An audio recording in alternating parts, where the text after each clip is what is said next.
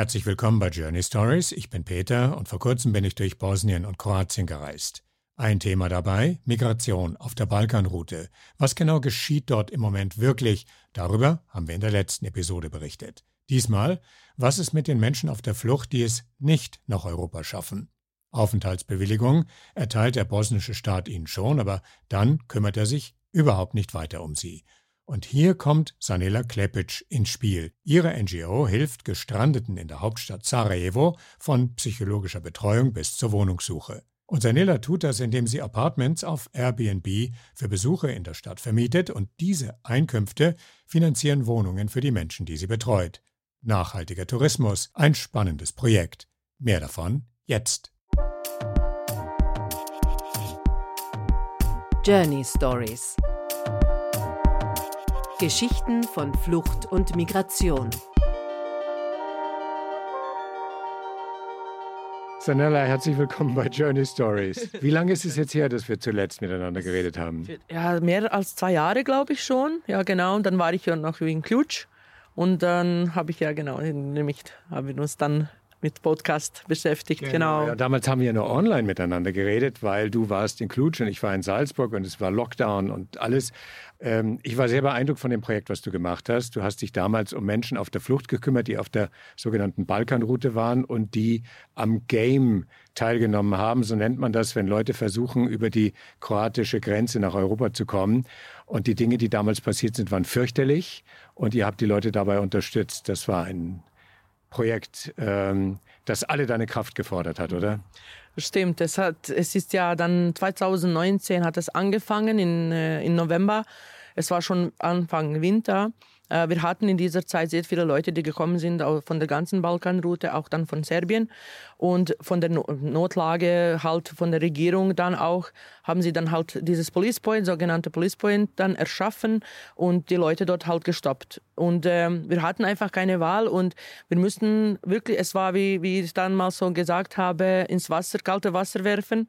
Wir waren nicht vorbereitet. Ich hatte äh, Basic äh, ähm, Education, also ich hatte, ich war ein bisschen ausgebildet, weil ich im Roten Kreuz gearbeitet habe, aber für diese Arbeit kann man sich gar nicht ähm, bereitstellen und sagen, ey, ich habe jetzt die Erfahrung und ich weiß jetzt, was ich machen werde. Ich wusste es gar nicht. Auch nämlich für diese existenzielle Not, in der die Leute waren.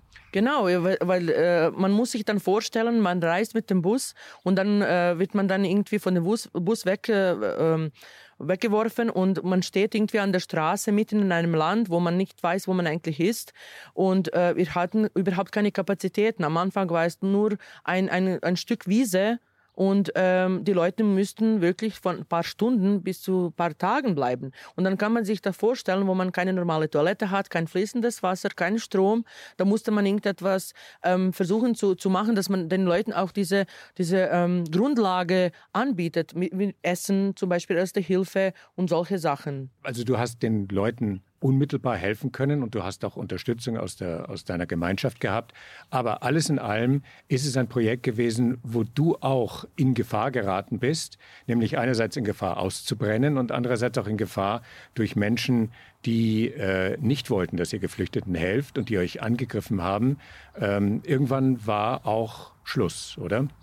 Ja, stimmt. Am Anfang an, wie ich gesagt habe, hatten wir nichts, aber dann in diesen drei Jahren haben wir ganz viel aufgebaut. Und wenn, man, wenn ich dann am Ende gesehen habe, was wir dann geschafft haben, äh, äh scheinte es für die Leute, oh gut, ihr habt ja äh, alles. Aber da, niemand hat gesehen, wie viel Kraft und Energie es gekostet hat, da, äh, da ähm, anzukämpfen. Gerade was, was du auch gesagt hast, mit der ganzen Regierung war es sehr schwierig, mit den lokalen ähm, Leuten, mit der Polizei, mit der ich auch arbeiten musste, mit, mit mit meinem Privatleben. Es war ähm, sehr schwierig, das äh, auszuhalten und äh, das, das Ausbrennen war ja irgendwie äh, immer da, da hinten, stand es hinten. Mm, ich habe nie äh, gedacht, eigentlich über mich gedacht. Ich habe nur ähm, halt gearbeitet, um, um es ähm, so gut wie möglich zu machen, damit die Leute auch Unterstützung bekommen. Jetzt sitzen wir hier in Sarajevo, im wunderschönen Sarajevo, ähm, knapp oberhalb der Altstadt du bist nicht nur nach Sarajevo gezogen, sondern du hast natürlich in Sarajevo sofort ein neues Projekt. Ja? ähm, und über das möchte ich jetzt mit dir reden. Du unterstützt wiederum Menschen auf der Flucht, die hier in Sarajevo angekommen sind und die alles brauchen, eine Bleibe, ähm, die ihre Miete bezahlen müssen, die vielleicht ähm, die Möglichkeit brauchen, äh, schulische Ausbildung zu haben, Integrationsunterstützung, all diese Dinge. Wie ist es dazu gekommen? Also mit der Arbeit halt in, in Klutsch und halt all diese drei Jahre habe ich wirklich äh, ganz viele Leute auch, mit denen, mit denen habe ich geredet und habe gemerkt, es sind ja nicht nur Leute, die einfach durchziehen und gehen, sondern es gibt Leute, die zum Beispiel auch zurückkommen von den Pushbacks und die brauchen einen Monat, um sich auszuruhen. Die brauchen Ruhe, die brauchen medizinische Unterstützung. Dann habe ich auch gesehen, es gibt Leute, die wirklich für Asyl gefragt haben in Bosnien, haben aber überhaupt keine Unterstützung bekommen. Das waren so, so Themen und die Menschen haben mir immer wieder gesagt, ich brauche diese und diese Hilfe. Ich brauche zum Beispiel, äh, ich möchte gerne äh, Sprache lernen. Und dann habe ich wirklich gesehen, dass es das überhaupt nicht gibt. Und darum war der Grund, also dann, dass ich dann nach Sarajevo komme. Und äh, die Idee war dann halt all das, was eigentlich nicht existierte, damit ich das irgendwie ähm, anbiete oder eben halt versuche. Und ähm, das habe ich dann auch jetzt gemacht. Seit einem Jahr existiert das Tageszentrum und wir bieten halt das intensive Integrationsprogramm mit äh, verschiedenen Pro also Projekten und äh, äh, es gibt halt ähm, ähm Unterstützung mit dem äh, Rechtsanwalt für das Asylsystem. Wir haben medizinische Unterstützung, wir haben Unterricht mit dem, mit dem äh, Sprachunterricht und dann helfen wir auch mit ähm, Vorbereitung für den Arbeitsmarkt. Wir bieten Wohnungen an, verschiedene Unterstützung, dass man dass die Geflüchteten halt äh, sehr schnell integriert werden und auch selbstständig werden. Das ist das Ziel.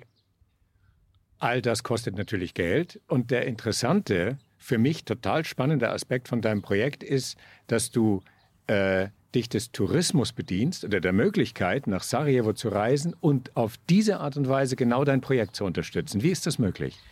Ja, es ist eigentlich aus der Not entstanden, weil als ich nach Sarajevo kam, äh, als ich dann erzählt habe, was ich machen möchte, war das für, äh, für verschiedene Leute wirklich auch ein bisschen, ja, die haben gesagt, hey, was machst du denn? Und das ist sehr intensiv, das ist sehr äh, anspruchsvoll, das, das wird sehr schwierig sein. Das war es auch. Und speziell habe ich das gemerkt mit den, mit den Donations, also mit den, mit den Unterstützung von Geldern, weil man unterstützte mehr diese ähm, Nothilfe in, in Bosnien mit der Migration, aber dann halt nicht diese äh, langfristige Projekte. Und da musste ich dann wirklich dann schauen, äh, irgendwie improvisieren. Und Sarajevo ist ja wirklich eine wunderschöne Stadt. Bosnien irgendwie auch vergessen in Europa. Aber es ist wirklich wert, nach Bosnien zu kommen und auch Sarajevo zu besuchen. Und dann, wo das Center ist, gab es ein Apartment, also eine Wohnung. Äh, und dann habe ich gedacht, ey, warum nicht? Dann versuche ich einfach auf Airbnb und schaue, wie ich das dann vermiete. Und das war dann, ähm, ich habe das auf Airbnb gemacht und es war gut. Es hat irgendwie, kamen die Leute und dann habe ich gesehen, oh, von einer Woche oder zehn Tagen, was ich einnehme in meine Airbnb-Wohnung, kann ich einen Monat eine Miete für eine Familie von den Geflüchteten bezahlen. Und das war dann Boom. Okay, das mache ich dann weiter.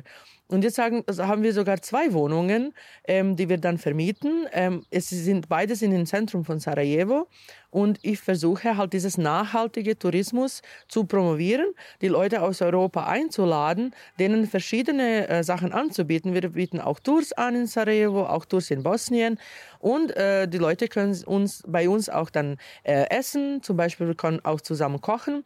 Äh, wir, werden, wir bieten dann verschiedene internationale Gerichte, auch bosnische Gerichte die können dann sehen, wo das Geld wirklich hingeht, weil die Leute machen mit und man kann direkt mit den Leuten reden, die dann auch die Miete und das ganze Programm auch dann äh, genießen.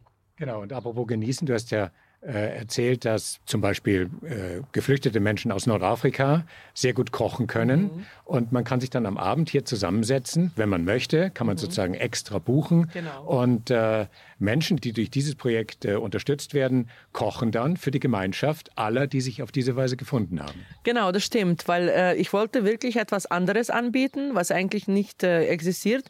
Und ich wollte immer, weil was, was bei mir immer an der ersten Stelle sind, ist, ist ja die Geflüchteten. Und ich möchte, dass die auch davon profitieren, nicht nur wegen dem Geld, nicht nur wegen der Miete. Ich möchte, dass sie mit den Leuten zusammenkommen. Ich möchte, dass die dann angesehen werden als äh, äh ein normaler Teil der Gesellschaft und damit sie auch die Geschichte von denen selber auch erzählen können. Und Kochen und Essen ist etwas Universelles. Man, man muss nicht unbedingt auch reden können, man muss nicht unbedingt die Sprache kennen, man kann sich so austauschen. Und es ist sehr intensiv und wir haben von der Erfahrung gesehen, dass die, die Menschen äh, sehr gerne auch zeigen, was sie kochen können, wie die Gerichte von den äh, Ländern dann sind. Und natürlich ist es auch sehr geschmackvoll und sehr ähm, gut. Und ein Feedback ist immer ähm, positiv gewesen. Und das ist halt, das Zentrum ähm, ist halt wirklich eine Oase, wo äh, Menschen sich gut fühlen sollen. Das ist halt die Idee davon. Und wenn die Leute schon dann nach Sarajevo kommen und äh, ein paar Stunden mit, mit, äh, mit uns verbringen wollen, äh, nehmen sie auch etwas mit. Mhm. Und ähm, ich kann das insofern bestätigen, weil wir sind hier gerade, wir sitzen in einem wunderschönen Garten. Hinter uns ist das Erdgeschoss, da ist das Büro und äh, der Gemeinschaftsraum. Über uns sind die Apartments, die beiden, die vermietet werden. Und wenn ich jetzt hier äh, aus dem Interview raus über den Garten schaue, dann schaue ich auf die umliegenden Berge, auf die andere Seite. Und unter uns ist direkt die Altstadt. Also das ist perfekt. Jetzt gibt es aber natürlich noch einen weiteren sehr ernsthaften Hintergrund, warum dieses Projekt so wichtig ist, weil der bosnische Staat sehr, sehr wenig für die Unterstützung von geflüchteten Menschen tut. Und da kommt ihr ins Spiel. Genau, ähm, das ganze Integrationsprogramm, was ich eigentlich anbiete, ist äh, sehr, ähm, also es ist einzigartig in Bosnien-Herzegowina. Es existiert nicht in dem Sinne, wie ich das jetzt mache oder anbiete. Und ich bekomme keine Unterstützung vom Staat. Äh, Geflüchtete auch nicht. Also die Leute, die jetzt Asyl anfragen oder Asyl auch bekommen oder äh, egal in welchem Status die auch sind, die bekommen keine Unterstützung mit der Miete, die bekommen kein Geld, die bekommen äh, also nichts davon, dass die systematisch und langfristig unterstützt werden. Und darum äh, habe ich mich auch dafür, dafür entschieden. Und darum ist es also wichtig, dass das nachhaltig bleibt und langfristig bleibt. Weil man kann einem Menschen nicht sagen, nach drei Monaten, jetzt habe ich kein Geld mehr und jetzt kann ich den nicht mehr unterstützen, sondern ich versuche wirklich, das langfristig zu machen. Und was mir sehr wichtig ist, ich möchte, dass die Regierung sieht, dass auch eine kleine Organisation mit einer kleinen Gruppe etwas schaffen kann, und ich möchte das wirklich so zeigen, dass, dass man das auch vielleicht abspielen kann oder äh, spiegeln kann mit, mit, mit systematisch dann auch. Weil ich, ich, bin, ich habe eine kleine Community, aber mit, denen mit diesem Beispiel kann man das wirklich dann auch mit, mit größeren äh, Gruppen machen. Wie viele Leute betreut ihr zum Beispiel jetzt gerade im Moment und auf welche Art und Weise? Es ist sehr unterschiedlich. Wir haben diese äh, Gruppe von 10 bis 15 Menschen, die intensiv, die wir intensiv äh, betreuen. Aber es gibt auch Leute, die äh, dann auch ähm, kurzfristig bei uns sind. Zum Beispiel gibt es Leute, die einfach nur ein Service äh, nutzen, zum Beispiel jetzt medizinische Betreuung oder zahnärztliche Betreuung. Aber die Gruppe ist dann von 10 bis 15 Leuten halt stabil bei uns. Es sind aus Irak, aus Jemen, aus Syrien, aus Pakistan, auch Nordafrika. Und ähm, es kommt darauf an, was die auch dann brauchen machen. Und dann mm, bieten wir das äh, an, genau. Wie lange sind diese Menschen mittlerweile hier und wie geht es ihnen jetzt gerade? Sind sie, äh, du hast das Wort selber verwendet, integriert, sofern das überhaupt möglich ist oder vom Staat gewollt ist? Was ist so die Situation dieser Menschen? Also ich sehe schon den Unterschied. Also zum Beispiel jetzt sehe ich, dass was, was wir jetzt in letzter Zeit geschafft haben in diesem Jahr, ist schon ein Unterschied, weil, weil ich merke das von den Leuten auch. Also ich merke dann, dass zum Beispiel die psychologische Unterstützung sehr wichtig war. Wir haben den Leuten geholfen, dieses Trauma ein bisschen äh, zu, zu ähm, ähm, zu verdauen sozusagen. Und äh, die Leute sind freier geworden. Ähm, die gehen jetzt zum Beispiel äh, leichter in die Öffentlichkeit. Die reden von sich selber. Wir haben zum Beispiel ein Kind in die Schule reingebracht. Äh, wir haben den Leuten auch dann ähm, diese ähm, legale Unterstützung gegeben, dann äh, das Recht zu bekommen auf einen Status. Es gibt Sachen, wo ich dann wirklich sehe, okay, es hat sich gelohnt. Man sieht den Unterschied, obwohl es eine kleine Gruppe sind. Aber ich, äh, ist, aber ich wollte wirklich Qualität von der Quantität. Weil für mich ist es wichtig, dass die kleine Gruppe oder eine individuelle Person wirklich diese individuelle Unterstützung bekommt, so wie es eigentlich sein sollte. Und es geht ja nicht unbedingt, es muss ja nicht unbedingt 100 sein, aber wenn, wenn wir dann schaffen, dass eine kleine Gruppe sich wirklich integriert und das bekommt, was sie dann auch brauchen, das ist für mich, für mich ein Feedback. Und zum Glück sehe ich es auch an, an meinen Schützlingen. Mhm. Du hast gesagt, ähm, viele Menschen können auf diese Weise ihr Trauma überwinden. Und ich meine, wenn ich dich richtig verstehe, das Trauma der gescheiterten Flucht, also nicht über die Grenze nach Europa zu kommen, sondern äh, eigentlich gescheitert zu sein und dann zu merken, ich kann hier ein Zuhause finden. Es ist, es ist sehr komplex und kompliziert. Also die, die Trauma sind verschieden. Aber die Erlebnisse von den, von den Brutalität an den Grenzen ist zum Beispiel ein groß, eine, große, eine große Geschichte. Die andere ist das, was du sagst, ankommen. Wenn man versucht, irgendwo anzukommen und wenn man halt nicht der Teil von der Gemeinschaft ist, ist man immer ein Außenseiter. Und man hat immer ein Problem, sich äh, zu integrieren und äh, sich ähm, halt zu beteiligen zu einer, eine Arbeit zu bekommen. Halt die Sprache ist sehr schwierig. Und da, da äh, haben die Leute, äh, und dann sieht man auch halt die Hautfarbe.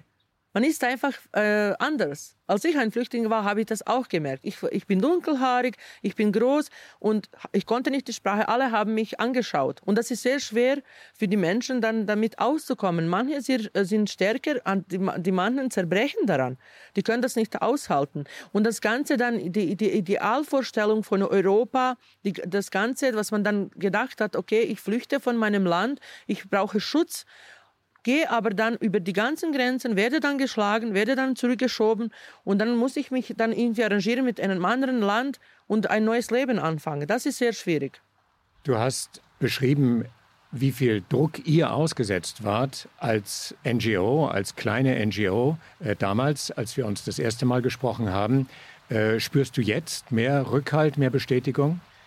Der Druck dort war sehr groß, weil äh, die, die, die, das Teil de, von Bosnien war ja wirklich den, den, ähm, dem Ausmaß von der Migration ausgesetzt und ich kann das auch verstehen, aber ich kann auch nicht verstehen, dass die Leute dann nicht geschätzt haben, was wir dann versucht haben zu machen, um zu helfen, um diesen Druck äh, auch äh, abzutragen.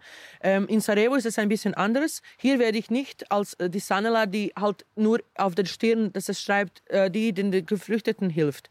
Zum Glück, weil ich kann dann ein bisschen auch äh, aufatmen und sagen, okay, jetzt werde ich dann nicht nur mit dem vergleichen. Die Leute privat kennen mich ja hier nicht. Ähm, und das ist ein bisschen leichter, weil dort in einer kleineren Stadt habe ich dann einfach, war ich nur mit dem verbunden.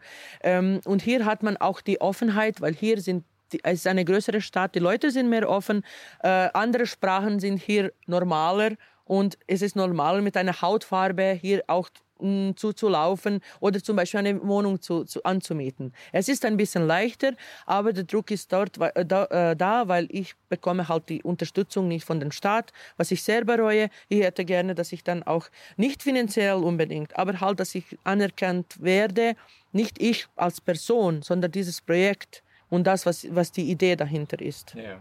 Also generell ist es so, dass in Bosnien der Staat selber Leuten durchaus eine, eine Aufenthaltsgenehmigung gibt, einen offiziellen Geflüchtetenstatus gibt. Aber ansonsten kümmert er sich um die Menschen genau gar nicht und schiebt die Last der Verantwortung eigentlich auf Menschen wie euch ab. Genau, da, da, genau das ist der Fall. Und was noch schlimmer ist, ähm, die wollen ja nicht anerkennen, was wir ja auch machen, obwohl sie eigentlich keine Unterstützung bieten, dass die Leute, die hier auch äh, den Schutz bekommen haben und die Rechte auch haben, ein normales Leben zu führen. Das sind ja die, die Grundlagen von dem Leben, dass man einen sichere, ähm, sicheren Platz hat zum Leben, dass man zum Beispiel die Sprache äh, lernen kann, dass man auch äh, äh, Geld für Essen und Kleider hat. Das sind die Grundlagen. Obwohl sie das nicht unterstützen, geben sie uns auch nicht ähm, so ein, ein normales grünes Licht, dass, wir, dass sie sagen, okay, super, wir, wir machen das ja nicht und wir geben dir auch nicht das Geld, aber ähm, und wir werden auch nicht gerne äh, dass du das auch machst. Und das, das ist das, was ich nicht verstehe. Weil ich mache ja die Arbeit, oder wir machen ja die Arbeit, was die auch äh, machen sollten. Und dann gibt es auch halt diese, nicht direkte die Drohungen, aber schon halt dieses, dieses, ähm, diese Atmosphäre von dem, dass man das, was man macht, eigentlich nicht machen sollte. Also, dass jederzeit irgendjemand kommen könnte von der Behörde und sagt, mhm. Schluss. Genau, genau, das stimmt. Und darum wollte ich auch nicht, ich versuche halt ähm, irgendwie ein bisschen unter, ähm, untergetaucht zu arbeiten, obwohl ich auch zeigen möchte, was ich mache. Es ist sehr schwierig, aber zum Glück hatte ich jetzt das bis jetzt nicht, aber ich, es kann jeder Tag passieren. Ich erwarte die immer, dass sie dann irgendwie kommen und sagen, ey, was machst du denn? Wer ist jetzt bei dir? Hast du jetzt die Genehmigung? Zum Glück habe ich das auch alles. Ich bin sehr ähm, vorsichtig. Ich mache nichts, äh, ohne dass ich dann auch gesichert bin. Das ist mir sehr wichtig. Wiederum auch, um zu zeigen, es, man kann es machen. Man kann es wirklich machen. Mhm. Was macht dir Hoffnung? Weil, äh, so wie ich dich kennengelernt habe, bist du ein Mensch, der die Hoffnung nie aufgibt. Äh, was, macht dir, was macht dir Hoffnung? Ja, ich bin halt, ich glaube, optimistisch und auch, ähm, auch sehr stur.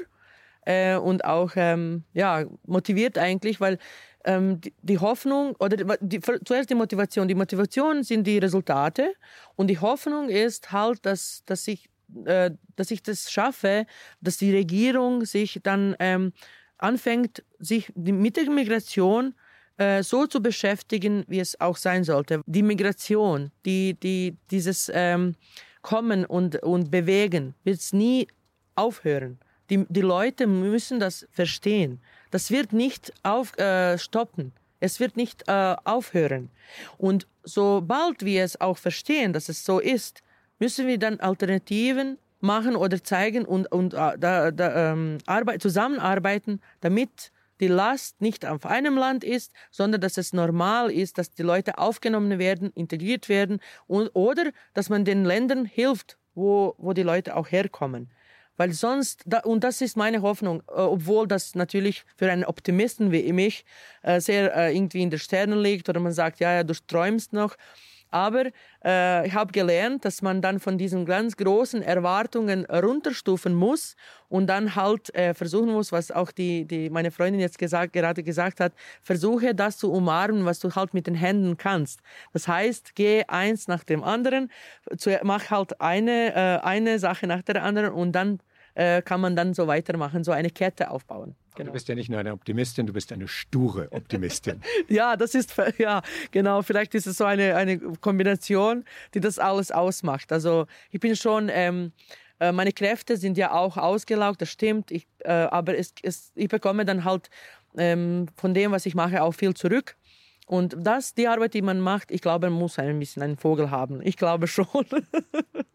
Dann wünsche ich dir alles, alles Gute für dein Projekt. Danke, Danke dir herzlich für das Gespräch und ja. äh, all the best. Dankeschön und ich bin auch sehr froh, dass ich die, die Möglichkeit habe, um äh, äh, die Geschichte zu erzählen, weil in Bosnien äh, ist es sehr schwierig, dass man auch äh, die Möglichkeit bekommt, ähm, zu reden und zu sagen, was man hier macht. Es ist irgendwie nach dem, nach dem ähm, also irgendwie nach der Grenze weiß man gar nicht, was da los ist. Es fängt irgendwie in der EU an, aber wir sind ein Teil von die, dieser Route und von der Geschichte und das ist sehr wichtig, dass man das auch weiß. In den Shownotes zur Episode findet ihr alle Infos zu den Apartments, die Sanela vermietet, den direkten Link zu Airbnb. Also, wer mit dem Gedanken spielt, nach Sarajevo zu reisen und dabei sich und den Menschen, die Sanela betreut, Gutes zu tun, bitte sehr, so geht's. Und wenn ihr uns hier ein paar Kommentare oder Sterne hinterlassen möchtet, ebenfalls sehr gerne. Bis dann. Journey Stories Geschichten von Flucht und Migration.